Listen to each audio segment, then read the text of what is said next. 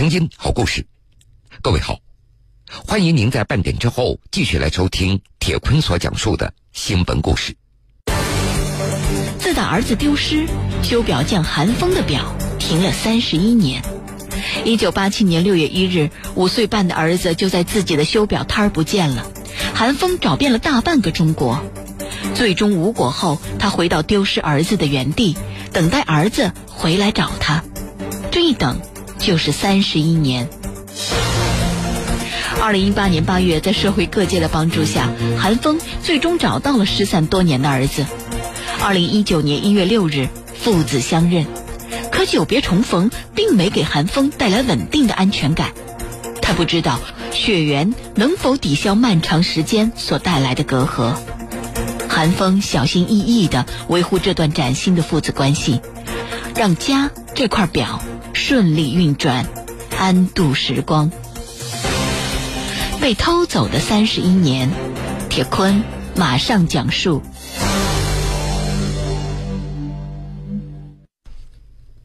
时针回拨到三十一年前，一九八七年六月一号上午的九点多，韩风出门摆摊修表，当时五岁半的儿子韩小军就在旁边。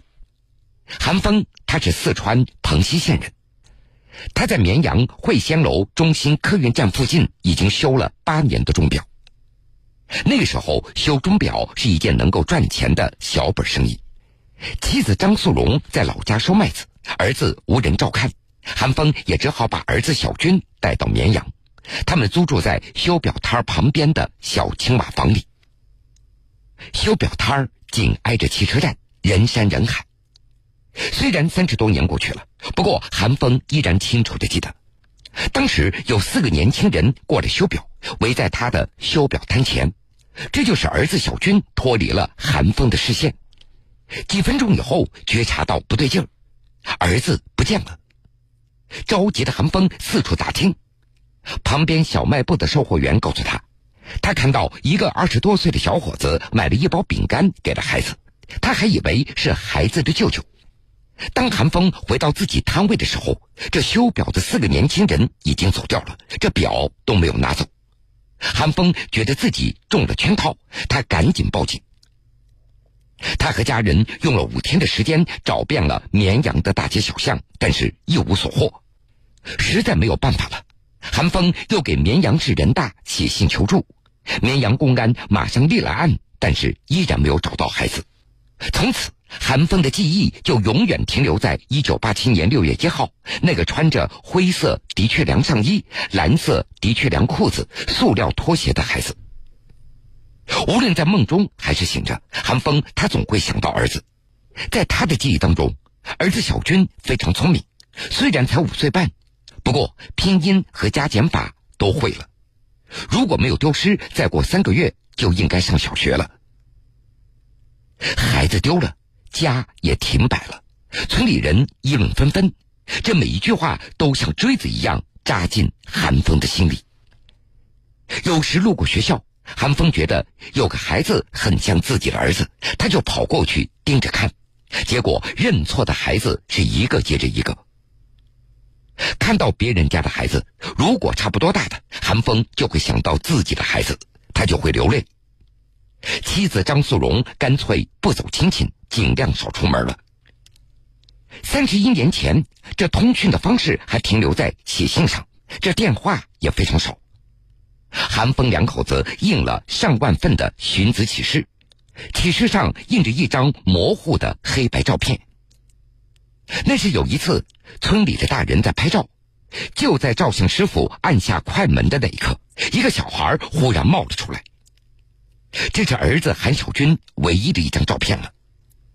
寻人启事上写着：“凡提供有价值的线索，帮助寻找到儿子，即奖励两千五百元。”这个钱在当时已经是一个天文数字了，不过在韩风夫妻俩看来，你只要能够找到孩子，砸锅卖铁那都可以。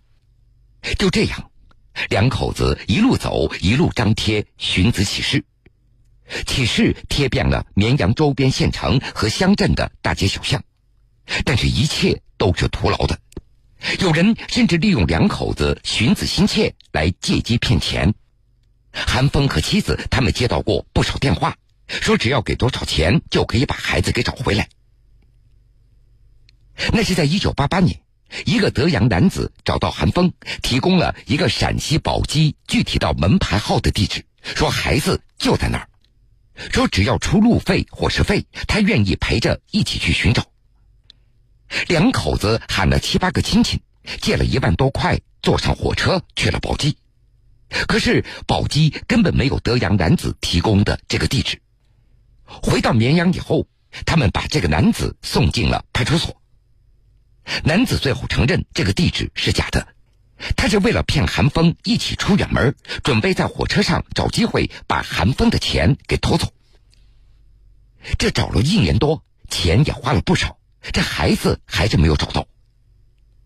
那时有亲戚就劝夫妻两人。找不着就不要找了，日子总得过下去。道理韩风夫妻俩那都明白，可是他们谁都不想放弃。寻找儿子也就成了韩风一个梦想，哪怕寻遍全中国，他也得找到儿子。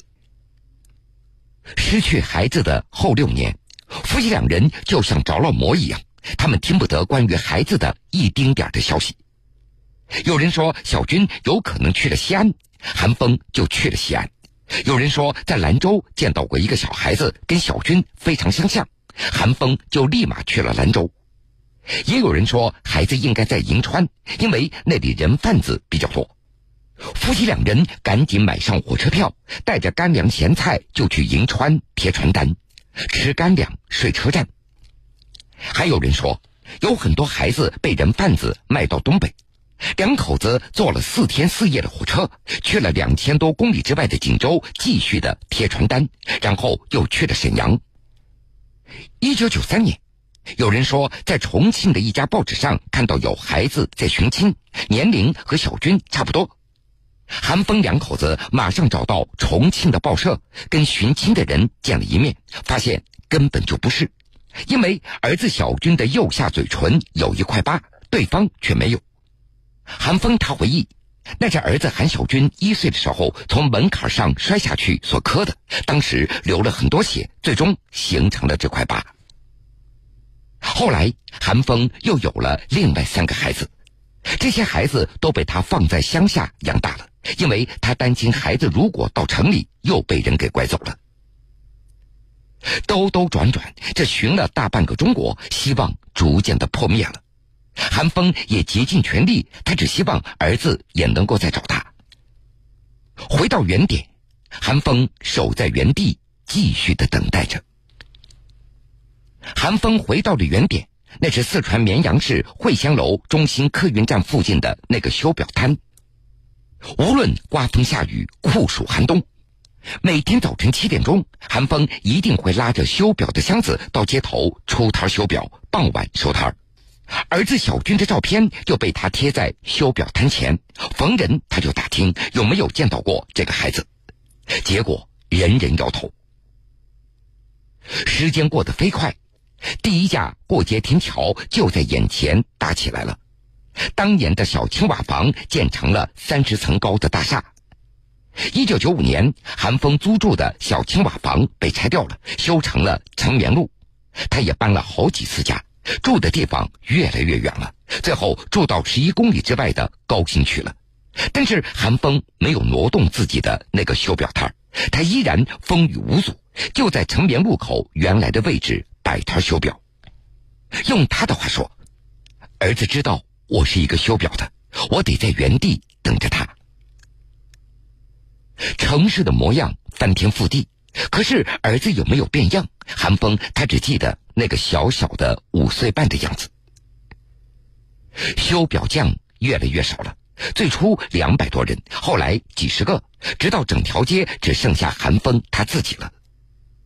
再后来城管来了，告诉他不允许摆摊了。韩风找到主任，找到局长，找到一些当官的，说自己的儿子丢了，得在这儿原地等候。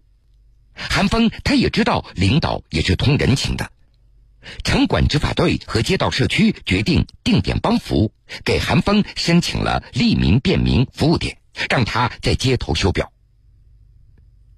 这自打有了 BB 机，接着是手机，修表业渐渐的衰落了。上世纪八十年代，韩风修表一个月大概有三四百块的收入，这日子还算不错。而现在呢，一个月还是三四百，已经难以为生了。家里的主要经济全靠妻子在农村养鸭养兔。其实这三十多年来，韩风也并不是没有赚钱的机会。朋友喊他做服装生意，他不去，这朋友也就成为了千万富翁。朋友让他到大商场去修表，这赚得多，韩风也不去。用他的话解释：“我得在这儿等儿子，我不后悔。”时间一年一年的过去了，韩风这个修理钟表的人身上也刻满了时间的一些痕迹，白头发那是一茬一茬的往外冒。视力也逐渐的模糊了，皱纹也布满了他的整个脸，眼皮也耷拉下来了。韩风守在原地，如今他已经是一个六十五岁的老人了。二零一八年八月，在社会各界的帮助下，韩风最终找到了失散多年的儿子。二零一九年一月六日，父子相认，可久别重逢并没给韩风带来稳定的安全感。他不知道。血缘能否抵消漫长时间所带来的隔阂？韩风小心翼翼地维护这段崭新的父子关系，让家这块表顺利运转，安度时光。被偷走的三十一年，铁坤继续讲述。也许韩风三十一年的等待感动了上天。转机出现在二零一八年的七月份，当时绵阳城管局的工作人员将老人等待儿子的消息告诉了当地媒体，很多记者赶过来采访。其实这已经不是韩风第一次面对记者了，那是在二零一四年，当地的一家媒体报道韩风私自摆摊设点，修表摊差点被取缔。二零一五年，另外一家媒体过来采访修表手艺。韩风基本上不怎么说话了，他就怕万一报道了，这个摊子又保不住了。这么多年来，韩风早就学会了妥协和避让，但是只要说到能够帮助找到儿子，他一定会和盘托出。就在去年七月份，报道发出没多久，一个叫严世峰的热心人看到了这则新闻。那个时候，严世峰正坐在太原到西安的动车上。他用手机正在刷着新闻，他马上联想到多年前的一个朋友。按照严世峰的说法，大约那是在二零零一年，他还是一名大学生，暑假和来自山西省阳曲县的室友在太原的一家超市打工。说有一天下班以后，这个室友喊着老乡张丽和他一起喝酒，在席间，严世峰看到张丽满脸的愁容，就问他怎么了。张丽说自己正在跟爸爸闹矛盾，顺嘴说了一句，说自己不是亲生的。严世峰就问：“你是哪里人？”张丽说自己老家是在四川绵阳，父亲是一个修表的。看到新闻，一个念头从严世峰的脑子里就划过了：这张丽会不会就是韩风要找的儿子呢？第二天，二零一八年八月十二号。严世峰拜托绵阳的朋友到当地成绵路上来找韩风。当天中午，韩风和严世峰就取得联系。刚开始，韩风他不相信。下午，严世峰托太原的朋友专门又去了一趟阳曲县，要到张丽的电话，把电话号码转给了韩风。晚上，韩风和老伴儿张素荣紧张的按下号码。接通以后，韩风小心翼翼的问道：“你是张丽吗？”电话那头说道：“你打错了。”接着电话挂断了。这样的结果也让严世峰始料未及，他猜测，肯定张丽觉得是一个诈骗电话。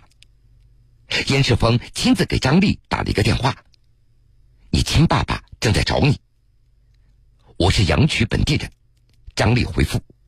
严世峰进一步的解释：“你是绵阳人，小时候是被拐卖的，你不是说过吗？我的事儿你不要管。最终，张丽和严世峰不欢而散。不仅如此，韩峰他也觉得严世峰可能是一个骗子。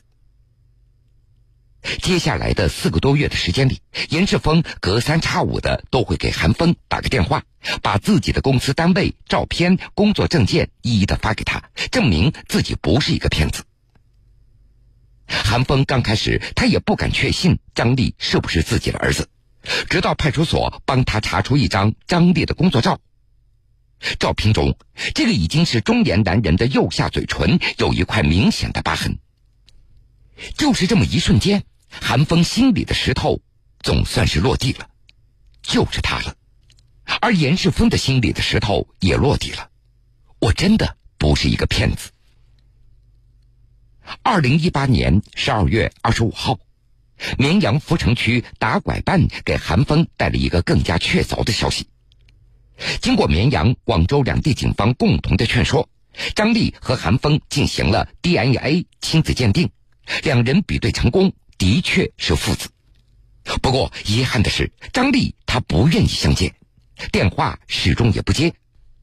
韩风和老伴儿也试探着发一些短信：“儿子，爸爸妈妈想你。”这发了二十多条，依然没有回复，韩风不免有点失落。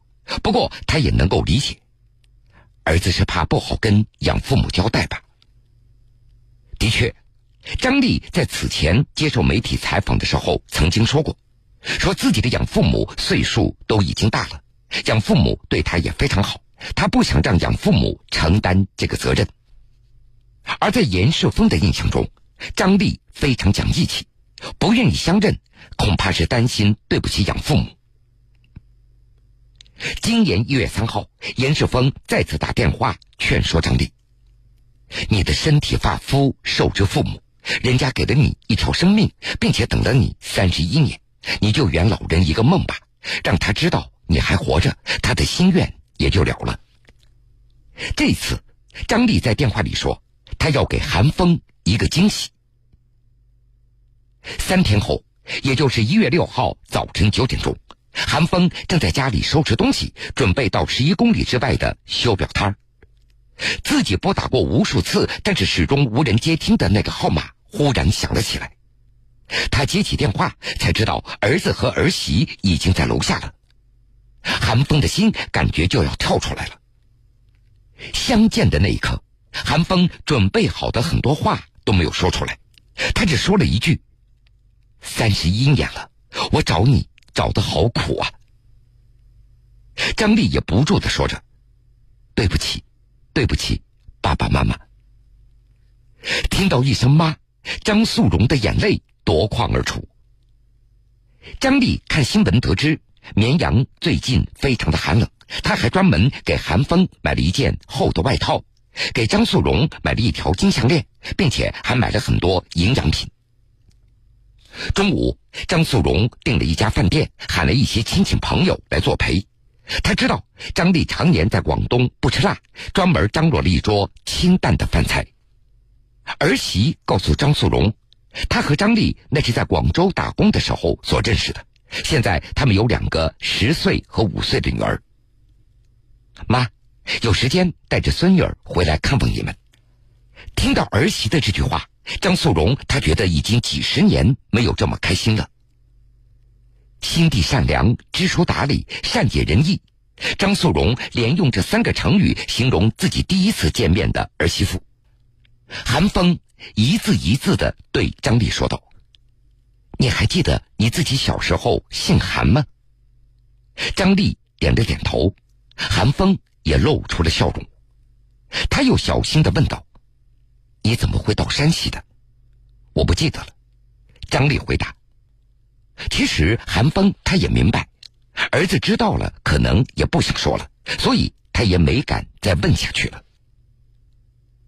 一月六号相认的当天下午，张丽接到一个电话，她专门躲到另外一个房间里，避开了韩风，压低了声音接了这个电话。不过韩风他还是听了出来。这是养父母家的姐姐所打来的一个电话，这个电话打了一个多小时。韩风看到儿子一脸的焦急，自己也跟着紧张了。他在屋里来回的踱步。韩风他也怕儿子养父母那边不让相认，他也不想给孩子太大的压力，但是韩风又太害怕再次失去儿子，也不知道该如何是好了。接完那个电话，张丽告诉韩风、张素荣老两口，说出来相认那是瞒着养父母的，因为养父母的身体不怎么好，等过一段时间会告诉他们的。韩风告诉记者。如果以前我可能会恨孩子的养父母，但是这么多年过去了，儿子被他们养得这么好，我还是很感谢他们的。当天晚上，韩风让儿子和儿媳住在家里。这虽然搬家有好几次了，但是总有一个单独的房间在留着，这专门给孩子预备的，相信儿子一定会回来的。第二天早晨五点钟。天还没有亮，张素荣起床准备给儿子儿媳做早饭。他发现儿子儿媳已经起床了，他们要赶最早的飞机回广州上班。如今，韩风三十一年的心愿总算了却了，他正尝试着维系这一段崭新的父子关系。韩风他也不想天天打电话或者发微信，就怕打扰儿子正常的生活。不过，韩风相信，时光可以偷走儿子，容颜可以变老，变换口音，改变酸甜苦辣的一些嗜好，但是血缘那是无论如何改变不了的。用这位已经六十五岁的修表的老人的话说：“子女那是齿轮，我是百轮，一个家就像一块表，谁也不能够离开谁。没有了孩子，这个家也就不完整。”把儿子弄丢了，我们非常的愧疚，感谢养父母这么多年来对孩子的照顾。如果儿子以后想跟我们走动一下，欢迎他带着养父母和孙女儿一起过来。如果不想走动，我们也能够理解。见一面，知道他还活着，我们的心愿也就了了。尽量做到不伤害任何人，就像钟表一样，顺其自然的走下去。现实的是是非非，人生的悲欢离合，人生的悲欢离合，生活的酸甜苦辣，甜苦辣。新闻故事，我的故事，他的故事，还有还有你的故事，你的故事。